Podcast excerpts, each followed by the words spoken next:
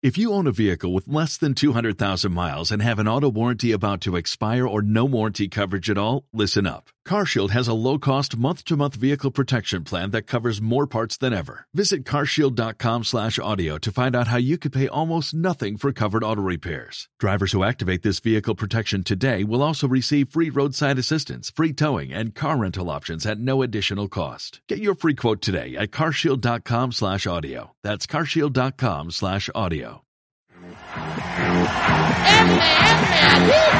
Are you ready?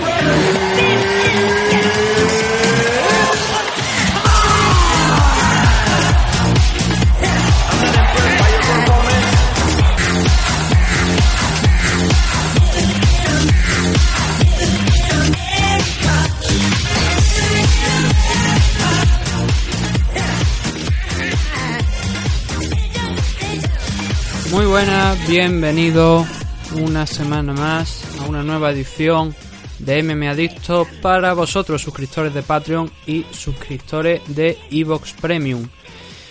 Este programa va a ser cortito, hoy sí, hoy sí, la verdad es que sí que va a ser cortito porque no vamos a tratar, no hay evento de UFC, con lo cual no vamos a tener que analizar muchas peleas, pero sí hay un evento de Bellator y vamos a comentar un, pues, la parte de la main card y además hay un par de combates que me llaman mucho la atención que no estén en la main card, pero dado que es limitada es normal que, que no estén. Pero que son luchadores que se les ha visto, han tenido bastante exposición dentro de la compañía. Bueno, en el caso de uno sí, en el caso del otro llega a la compañía ahora, pero también es un luchador bastante conocido y resulta extraño, ¿no? Que no esté en la en la car principal. Pero bueno, iremos hablando de, de ello. Antes de, de, meternos con eso, quería deciros que, bueno, hablar un poquito de, de One. Y en un primer momento tenía pensado hablar de, del evento de One de la semana pasada, pero dado que fue lo, lo, importante, lo de lo que tuvo realmente peso en el evento fue de, de kickboxing, porque estaban las semifinales del, del torneo Featherweight y luego algún título más que había ahí en juego aparte del combate de Stan Fairtex en MMA que ganó, pero la parte principal del evento era de kickboxing y mmm, esto se llama MMA Adicto y nos la vamos a ahorrar en el programa de hoy porque ha surgido lo de Bellator, porque luego después de hacer el programa del domingo vi que esta semana eh, hay Bellator el Bellator 225 con Man Mitrion en el main event y creo que hay que hay que comentarlo porque hay como digo dos o tres cosillas interesantes, pero como he dicho, antes de meternos con eso, vamos con un par de, de cosas, de noticias de One. No vamos a hablar del evento, pero sí vamos a hablar de, de un par de cositas que, que, han surgido. La primera, eh, el domingo 13 de octubre, en Tokio, vuelve One a celebrar un, un evento allí, pero el, el, plan inicial era un evento solo, pero Chatri ha dicho que, Chatri Sillodon, el, el fundador de, de One, ha dicho que además de ese, de ese evento que se va a realizar, van a hacer otro adicional que va, teóricamente, a ser retransmitido a través de, de TNT en Estados Unidos.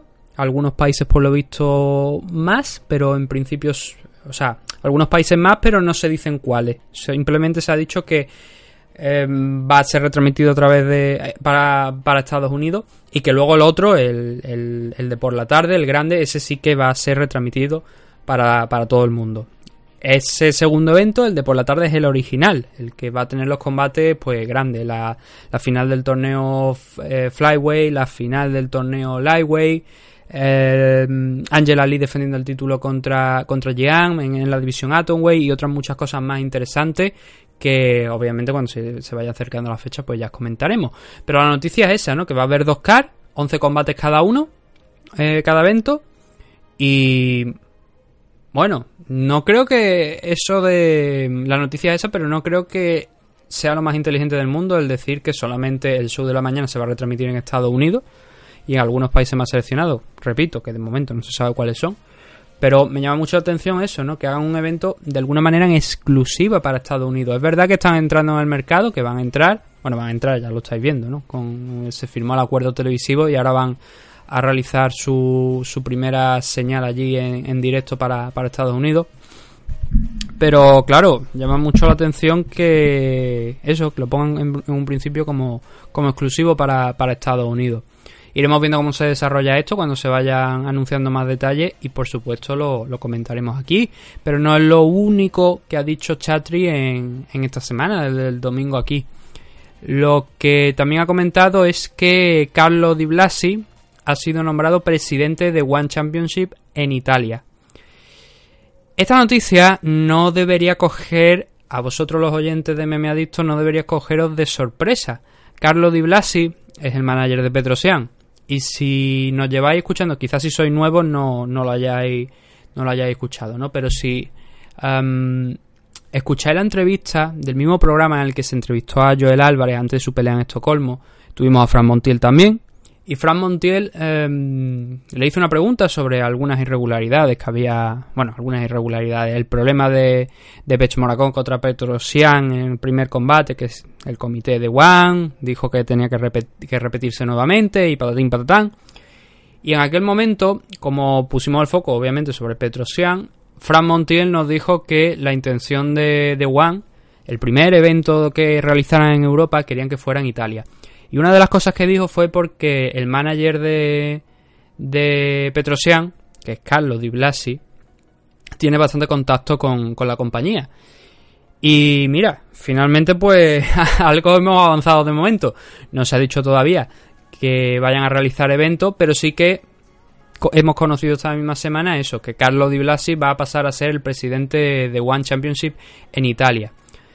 Obviamente la expansión por Europa pues parece que, se va a dar dentro de quizá no demasiado tiempo. También tienen un acuerdo con una compañía, con una compañía, con una organización, una asociación mundial de, MMA que se llama Gamma, que también tiene la sede aquí en Europa, a pesar de, de operar mundialmente. Y, y, se están haciendo avances, se están haciendo avances, pero para que veáis que lo que nos contó Fran Montiel, pues en este momento parece que es verdad, porque el representante de de, eh, de Petrosian, además de, de otros luchadores, ha sido nombrado presidente de One Championship en Italia. Así que también estaremos, por supuesto, atentos a un posible evento, como nos dijo Fran, de, de One aquí en Italia o en otro país de Europa, pero en principio parece que, que la, la carta de Italia es bastante factible.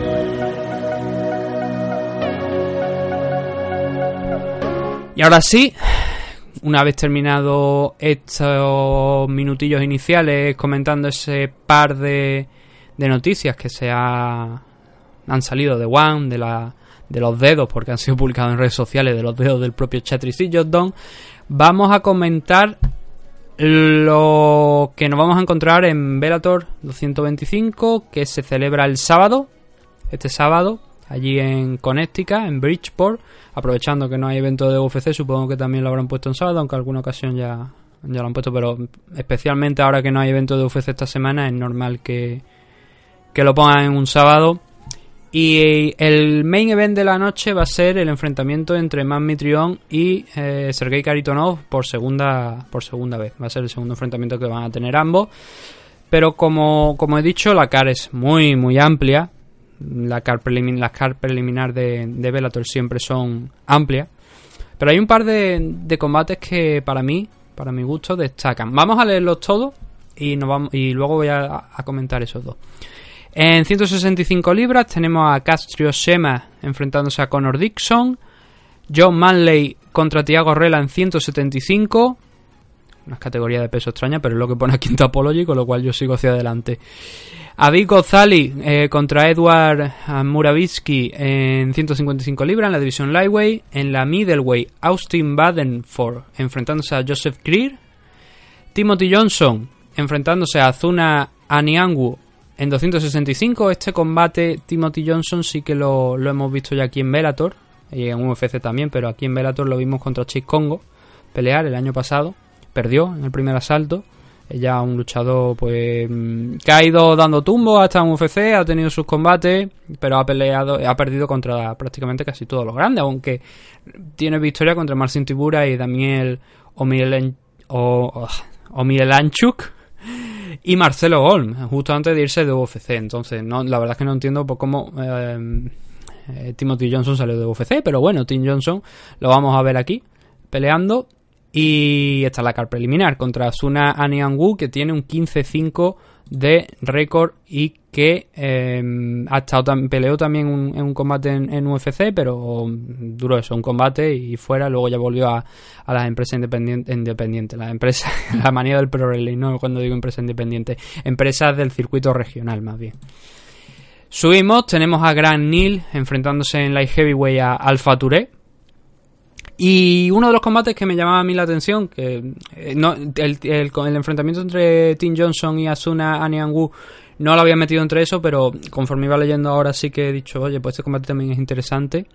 Pero uno de los que me llama a mí la atención, que lo hemos visto ya aquí en, en Bellator con bastante regularidad, es el enfrentamiento entre Ricky Bandeja en 135 libras frente al turco Ahmed Kaireli. Eh, ¿Por qué me llama esto la atención? Pues mm, precisamente porque, como digo, lo hemos visto ya aquí en Bellator en tres ocasiones. Fue el primer luchador en derrotar a Jane Gallagher. Su siguiente combate fue contra Juan Archuleta. No lo hizo realmente mal, sino fue un combate disputado, pero aún así ganó, ganó Juan Archuleta. Y luego eh, sí que es verdad que en junio de este año perdió contra Patrick Mix en un combate que además lo perdió por la vía rápida y, sembró alguna duda, ¿no? Porque ya digo, derrotó a Jake Gallagher. este creo que este combate lo, comentamos. Derrotó a Jake Gallagher, que oye, eh, es verdad que Gallagher es joven, que está subiendo, pero hay que ponérselo eh, también en el récord a, a Ricky Bandeja. Y luego perdió contra el Chuleta, ¿no? La última derrota contra Patrick Miss sí que es verdad que fue devastadora. Ahora mismo está en un 1-2 de, de récord con, con Bellator. Pero bueno, eh, está aquí una posición, una car preliminar que... los combates de la car preliminar, hasta donde yo recuerdo, se subían a la propia página web de Velator. Entonces deberían poder verse tarde o temprano. Pero estaremos atentos de todas formas si, si hay otro tipo de publicación o, algo y lo pondremos en, en, los perfiles de las redes sociales de MMA Adicto. Lo comentaremos aquí para que los podáis ver. El caso es que su rival eh, ahora mismo debuta aquí en, en no ha, no ha, peleado nunca en Bellator y lo hace con un 8-3 de récord. El luchador de, origen turco, afincado aquí en, Estados Unidos, viene con una derrota en, en, la LFA. Viene con una derrota, viene de una derrota donde ha tenido antes de esa derrota tres combates más, de los cuales ha, ha, vencido dos y uno se fue a un, a un no conte.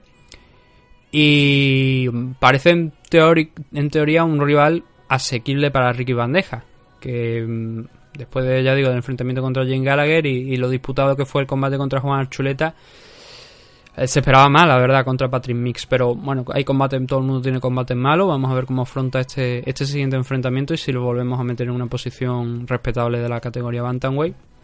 Y en próximo evento, a lo mejor lo vemos en la main card nuevamente. Al siguiente de los combates, Conry Gracie enfrentándose a Oscar Vera en 170 libras. Mike Kimball frente a Chris Disonel en la categoría Bantamweight. En la welterweight, Sabah Homasi enfrentándose a Mika Terrill. Este es un combate donde también hay, está, hay participantes de UFC. Sabah Homasi tuvo varios combates en, en UFC, tres concretamente, los tres fueron, fueron por la vía rápida, perdió los tres por, por KO, por finalización. Y además estoy viendo por aquí que también participó en el Ultimate Fighter. En el Ultimate Fighter 21, pero no, no, no lo firmaron hasta después en, UFC, no lo firmaron hasta un año después aproximadamente. Eh, Mika Terrill es un luchador que no ha estado aquí en, en Bellator, que viene también del circuito regional. Hay muchos luchadores que han pasado, porque estoy, estoy mirando, cuando voy mirando los récords, veo que hay muchos muchos luchadores que han pasado por, por Cage Fury en esta car. Hay muchos luchadores que han pasado por la compañía Cage Fury, que es una compañía de allí regional de, Estados Unidos, y hay muchos de, de esa compañía. No sé si es porque a lo mejor son de la zona o algo y han buscado alguna copromoción. La verdad es que no lo ignoro, pero llama la atención. Es un dato que por lo menos llama la atención. Y el último de los combates, que está presuntamente puesto aquí en la car preliminar, es el de Nick Newell frente a Cory Browning. Nick Newell, yo creo que todos los oyentes lo conocerán, es el luchador que mm, uno de los brazos suyos acaba en la poco más allá del, codo, no tiene, no, no tiene el antebrazo completo y se ha caracterizado por ser un luchador que se ha ganado un sitio de pleno derecho aquí en el mundo de las MMA. Tardó en llegar a, a UFC, lo tuvo que hacer a través de Dana White Contender Series, donde cedió la decisión. Pero solamente tiene dos derrotas. Una es precisamente la del Dana White Contender Series, pero la otra es contra un auténtico asesino, ya lo podemos llamar como, como tal, que es Justin Gagey. Justin Gagey lo finalizó en el, segundo salto hace ya unos cuantos añitos, cuando se enfrentaron. Pero habla mucho de la importancia de, de Nick Newell, o sea, de, lo que ha logrado en su carrera. Un luchador que ha sabido desarrollar su técnica, que no es obviamente la mejor, pero es la que a él le ha estado funcionando por su, su discapacidad. Y ahora mismo tiene un 15-2 de récord. Un 15-2 de récord. Salió de, de ese de ese combate de Dana White Contender Series. Obviamente no le firmaron por la derrota. Y volvió a ganar un, un enfrentamiento por finalización. Y es un luchador que ya digo. Es complicado que. Siempre va a resultar complicado que pelee contra los top de la división. Gente del el top 15 de a lo mejor de UFC. Pues seguramente no tendría demasiados problemas para. Para derrotarle. Pero es un luchador que, como digo, se ha ganado el, sitio poco a poco. Y claro, es verdad que, el, como digo, el mayor rival que ha tenido ha sido Justin Gagey y fue finalizado, ¿no? Pero a todo el, el resto de. a la mayoría del resto de rivales a los que se ha enfrentado Nick Newell, él ha sido capaz de finalizarlo. No tengo por aquí ahora mismo los, los datos, exact- los, números concretos, tengo que ponerme a, co- a contarlos, así que si me dais un segundo, los podemos mirar en Sherdo para estar más seguro. Aquí lo, lo tenemos. 2 KO, 10 sumisiones, muchos rear naked choke y, y guillotina, especialmente rear naked choke. Eh, hay un poco de todo, ¿no? Pero la mayoría son rear naked choke, alguna guillotina y algún armbar adicional, pero casi todos son por guillotina y por rear naked choke. Y, y como digo, desarrolla su técnica. Y, es encomiable, la verdad, y es digno de aplaudir el, esfuerzo de Nick Newell y la de años que lleva y el récord, que es que, eh, ya digo, lo considero espectacular, ¿no? Para un luchador de que obviamente pues que tiene esa discapacidad en el brazo, pero que eso no le ha impedido derrotar a, gente con, con la misma experiencia, con la misma experiencia y llegar a, a optar al título de, de World Series of Fighting, hasta que se encontró con Justin Gagey, ¿no? Que era el campeón. Pero va a tener aquí la oportunidad en Bellator. Yo creo que habrá gente a lo mejor que lo considere esto como un poco circo, quizá, en el sentido de. Nick Newell lo llaman más para llamar la atención que a lo mejor para considerar que realmente le dan una oportunidad. Pero bueno, lo importante es que. Em, va a sonar feo, va a sonar feo lo que voy a decir. Pero atracción de feria o no, para algunas personas, eso yo me alegro porque a Nick Newell de, de alguna manera eso también le sirve para estar aquí. Creo yo, aparte de eso por su talento, pero obviamente eso también le sirve de alguna manera. Y, oye, mm, si saca algo de ello, pues me alegro también, ¿no? Porque, oye, eh, es lo que he dicho, es un buen luchador, es un luchador que obviamente tiene muy difícil competir contra los top de la, división, pero siempre ha cumplido, siempre ha cumplido y, es digno de, aplaudir. Si no conocéis a Nick Newell, porque quizás no hayáis visto el combate de Anaway Contender Series. O...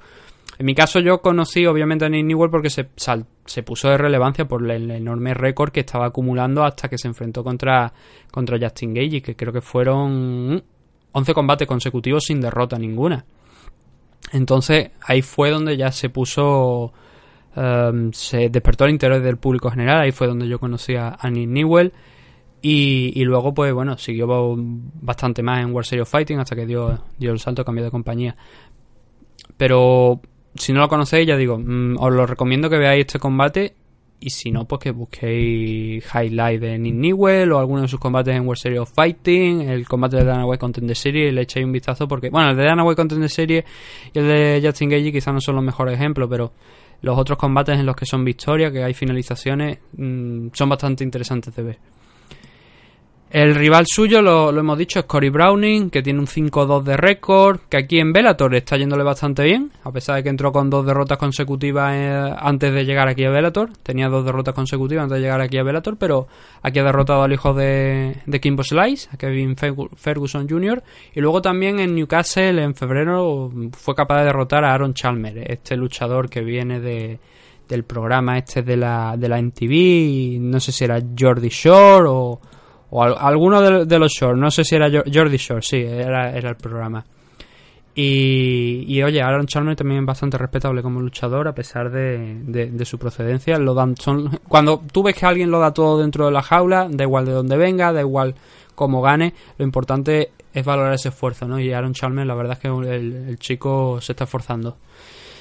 Y eso viene con dos, con dos victorias consecutivas. La verdad es que no ha tenido rivales, ha tenido rivales que llaman mucho la atención, Cory Browning, ¿no? Porque estamos hablando del hijo de Kimball Light, Kevin Ferguson Jr., de Aaron Chalmers, participante de Jordi Shaw, y ahora va a enfrentar a Nick Newell. Son, son combates que los ha ido superando y que han sido contra rivales que de alguna manera u otra pues tienen un nombre, tienen una historia detrás, tienen un interés para el público. Y vamos a ver a este combate con Nick Newell, ¿no? Porque he visto la... Hombre, Nick Newell no es Aaron Chalmers, no es Kevin Ferguson Jr., tiene bastante más nivel que ellos. Pero visto el desarrollo de, de Corey Browning, vamos a ver si, si no da la campana de aquí el chico. Nos metemos con la main card. Con la main card que son cinco combates. Como un más o menos en Bellator cinco combates. Bueno, también en muchos eventos de MMA. El primero de ellos en la división welterweight tenemos a David Rickles luchador ya veterano aquí de, de Bellator. Ha peleado durante muchos, muchos años ya aquí en, la compañía. Yo diría que prácticamente, bueno, no, no casi desde el inicio, pero sí desde, desde hace muchísimos años. Frente al ucraniano Yaroslav Amosov. Y este combate es importante. Este combate es importante porque, bueno, Rickles pues tiene un buen nivel. Llevaba acumulado una buena racha de victoria antes de enfrentarse contra, contra Michael Page y tuvo que dejarlo. No recuerdo si fue por una lesión. El, combate creo que fue por una lesión ocular.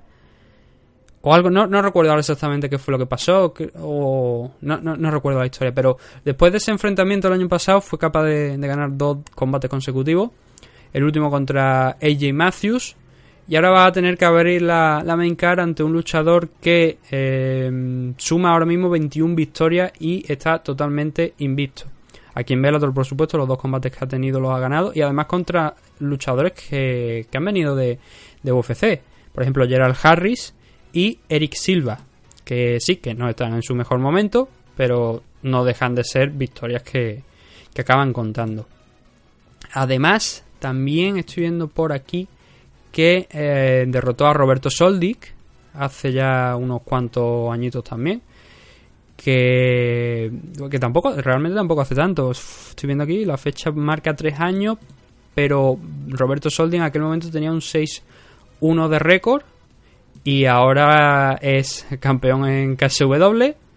Tenía por aquí el récord, ¿dónde, dónde, dónde lo he mandado? aquí está. Ahora es campeón en KSW, de la categoría welterweight y, suma un 16-3. O sea, Roberto Soldi, que es de los mejores luchadores que tenemos ahora mismo en Europa, en la categoría welterweight, y, y el ucraniano fue capaz de derrotarlo, Amosov. Entonces va a ser un combate interesante. Amosov viene con, viene con muchísima fuerza, porque más allá de esas 21 victorias consecutivas, es que es un tipo peligroso. Mm, pero también va a tener una buena prueba con, con David Rickel. Rickel es un luchador que, que es duro, es de, es de los correosos, de los que es complicado ganar y debería ser un, buen enfrentamiento. Mm, vamos a ver si, si es capaz de, de derribarlo el, el, ucraniano o, y someterlo o mm, tiene que, solventarlo a base de golpe. Es complicado, yo creo que va a ser difícil que lleve al suelo a, a Rickles, pero es una de las posibilidades yo creo más, más factibles para, para el luchador ucraniano y que Rickel por supuesto no lo hace arriba, que es una de las grandes especialidades que tiene. En 265 libras seguimos sumando luchadores heavyweight a la causa de, de Bellator, ¿no? En una de esas divisiones donde es complicado encontrar peleadores que tengan cierto nivel.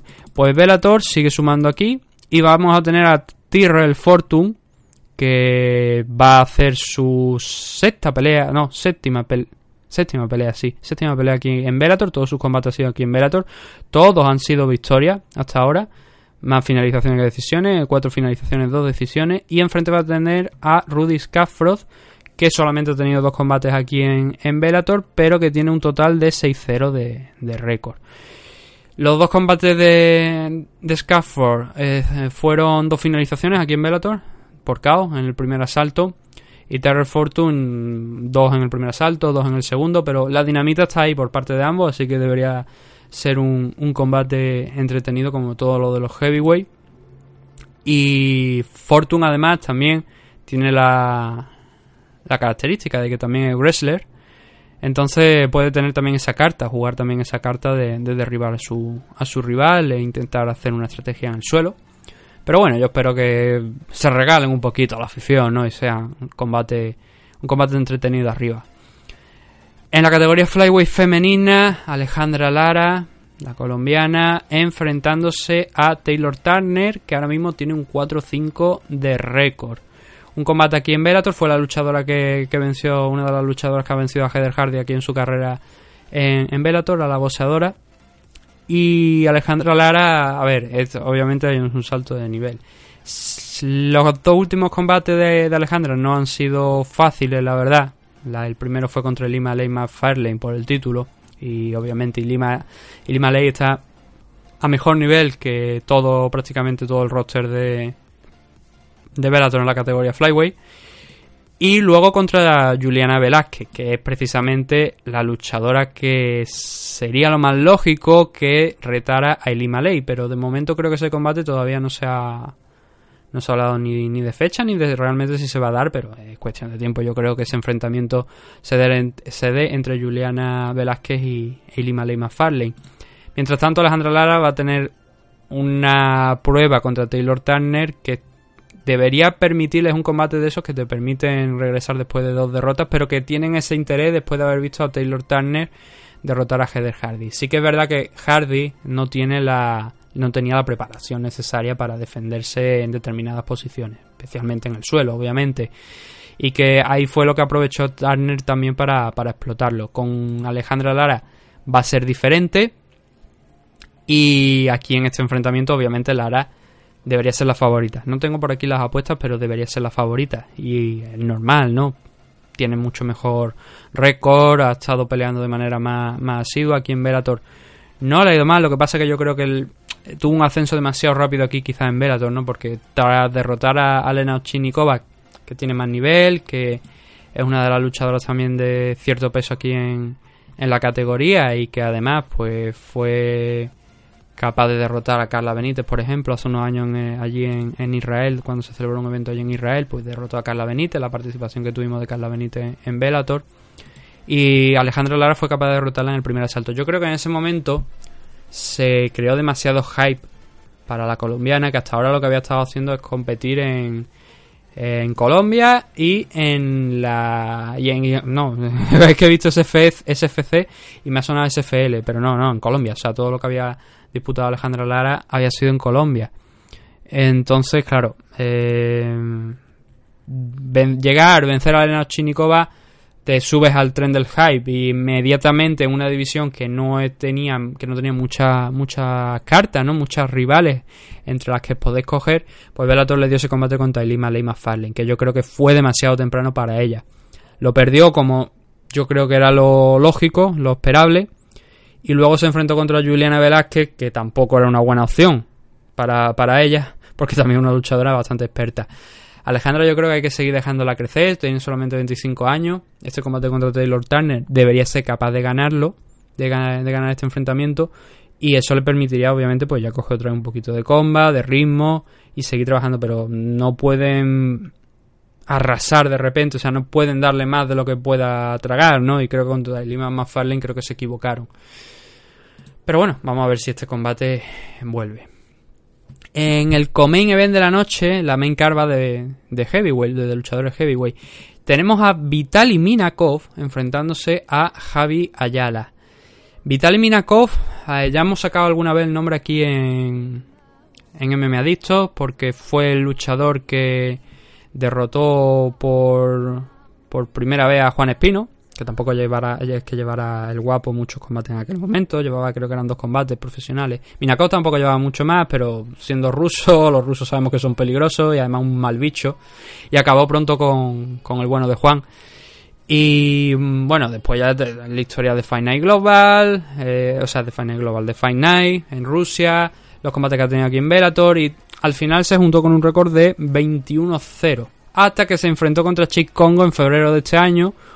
Y pasó lo que yo creo, yo, yo pensaba que era difícil que, que pasara realmente, visto el, el desarrollo, la, la performance, el nivel que tiene Minakov, que es un auténtico killer eh, dentro de, de, la jaula o del ring, según según la donde dispute los combates, eh, hay diferentes alternativas. Y luego llegar contra Chick Congo y perder el combate mmm, te llama mucho la atención, pero también entras a valorar que ha tenido un parón de dos años, ha tenido un parón bastante largo hasta, hasta volver a subirse dentro de, de la jaula, también por la situación de Night, pues Fight Night Global de la compañía rusa, pues de alguna manera se quedó, se quedó ahí un poco en el limbo. Y finalmente tuvo ese enfrentamiento en febrero, como digo, que cayó. Venimos de un fin de semana donde eh, Kyoji Horiguchi ha, ha, sido noqueado por Kaya Sakura, por ejemplo, después del gran registro de combate y, de alto nivel y de ser doble campeón en Bellator Rising. Y nadie está exento de perder, eso es obvio. Pero claro, Chick Congo en la parte final ya de su carrera, ser capaz de finalizar a una mala bestia como es Minakov, o sea, de finalizar, de vencer a, a Minakov, porque fue una decisión unánime, es algo que llamó mucho la atención. Entonces, mm, esta es la nueva esta es la oportunidad que tiene ahora este, este hombre, Minakov, de volver a la senda de la victoria, de volver a, impresionar a la gente, de demostrar que eh, lo que ha venido haciendo hasta ahora lo sigue teniendo dentro de él y que lo de Chase Congo, pues de alguna otra manera, eh, fue una derrota, pero eh, también con determinada por determinadas condiciones. Y Javi Ayala es un luchador que mm, ha tenido aquí sus victorias en Bellator importantes, verdad que contra luchadores que están ya también en la parte final de su carrera, como Sergei Karitonov, más recientemente noqueando el año pasado a, a Fran Mir, parándolo a base de golpe. Y ha tenido aquí, como digo, bastantes combates Javi Ayala con algunos buenos resultados, otro peor, pero ha ganado a, a dos auténticos luchadores reconocidos de, del mundo de las MMA como son Sergei Karitonov y Fran Mir. Entonces no es un combate sencillo para Vitaly Minakov, es un combate que puede ser trampa, como en principio era no era el de Chase Congo, pero claro, eh, Javier Ayala tiene un punto quizás menos de nivel bastante punto menos, bastante puntos menos, mejor dicho, en plural, de nivel que, que Congo y es un combate mucho más asequible. No, desde luego no le perderemos el ojo a, a Minakov, a ver si puede volver a la, senda de la victoria, porque una segunda derrota consecutiva contra Javier Ayala sí que sembraría dudas, ¿no? La primera contra Chase Congo, como digo, después de dos años fuera de combate, pues se le puede perdonar, eh, entre comillas, ¿no? De alguna manera, de cara al récord. Y vamos a ver, ¿no? Vamos a ver si, si suma una, una nueva victoria que a priori es lo previsible, ¿no? El de eh, si miráis el récord de, de, Minakov, yo creo que habla por sí mismo. Alexander Volkov, victoria, también una victoria contra, contra Chico, el propio Chick aquí también en Bellator. Jerónimo Dos Santos, Josh Copland, Peter Graham, DJ Linderman, que sí que es verdad que son luchadores que no están en el todo de su división, pero que han tenido un, un nombre o han sido conocidos, han llegado a pelear en UFC y han estado en algunos combates, con lo cual son reconocidos. Bifu Silva también, Tony Johnson Jr., su último combate en Bellator eh, perdón, en, en Final Global, Hulk, que es un luchador eh, enorme, que ahora precisamente la semana que viene vuelve nuevamente a pelear en, lo que era ACB, AK ahora. Y, y entonces el registro, ya digo, de, de Vitaly Minakov es enorme y, casi todo finalizaciones además. Entonces no debería esto, como digo, suponer muchos problemas ¿no? A, para Vitaly Minakov, pero veremos, estaremos atentos. El último de los enfrentamientos es el de Mitrión contra Sergei Karitonov, obviamente en 265 libras. Sergei Karitonov que está aquí haciendo sus últimos combates y, y, que además viene con una buena racha, ¿no? Tiene dos knockouts entre medias, pero aquí eh, desde hace un par de añitos suma victorias, suma victorias bastante decentes. Jerónimo Dos Santos, Joey Beltrán, Roy Nelson, Y aquí llega con este combate con el problema de el, enfrentamiento contra Mitrión, el primero, se dio en, en febrero. En febrero de, este mismo año. Y acabó muy pronto por un golpe a, a la entrepierna.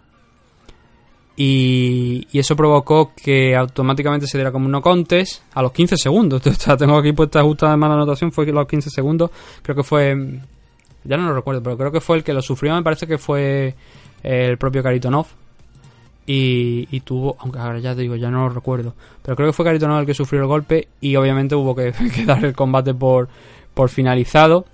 Y aquí, y además fue lo peor de todo que fue el main event. Así que ya, ya, ya, ya, ya, os podéis hacer una idea de la catástrofe que fue aquello, ¿no? 15 segundos, un gran combate que es el de Mitrión contra Caritonón, un combate interesante al menos, y acaba los 15 segundos y siendo el main event.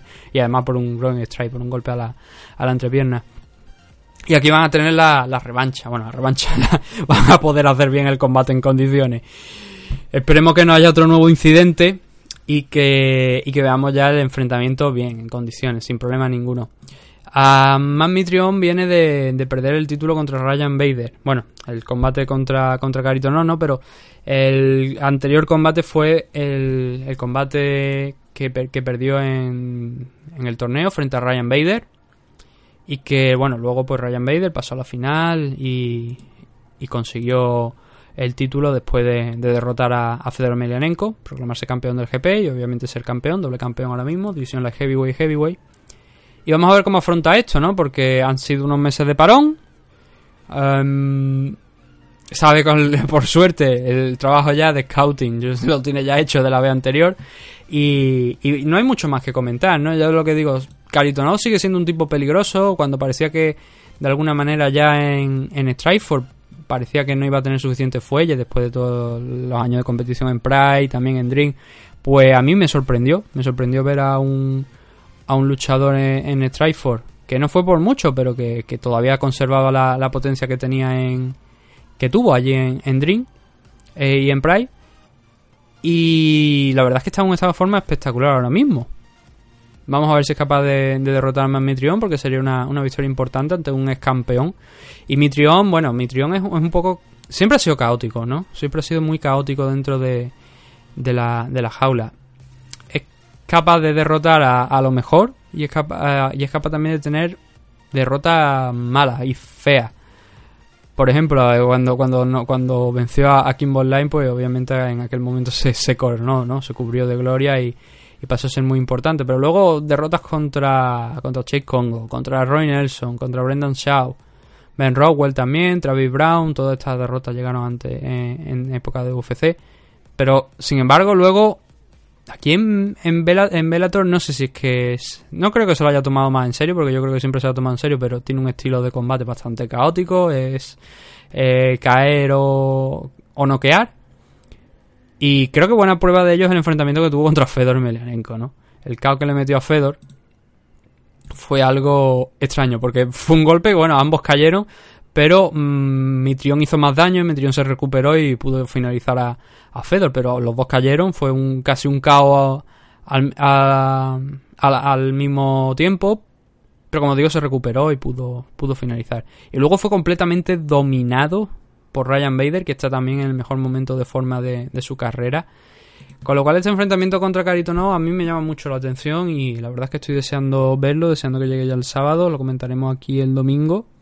Espero que podamos hacer el comentario el domingo, si no retrasaremos el programa el lunes para poder pues disfrutar de, un buen enfrentamiento, de un combate que seguramente acabará rápido también. Espero que no por un golpe accidental a la entrepierna, pero que creo que sí que, que acabará rápido, porque son dos luchadores que van a eso, a, noquear y que lo han demostrado ya que ambos tienen fuerza suficiente y potencia en las manos para som- someter un al uno al otro a base de golpe. Y esto es lo que tenemos en, en Bellator. Esto, pues, obviamente es más complicado seguirlo. Va a ser por, supongo, por la, por la Paramount. Si aquí está en, en Estados Unidos se va a retransmitir por la Paramount, también por Dazón. Aquí en España, pues tendremos que esperar a Gol para verlo, porque Dazón de momento no aumenta la oferta y no tiene Bellator aquí en España.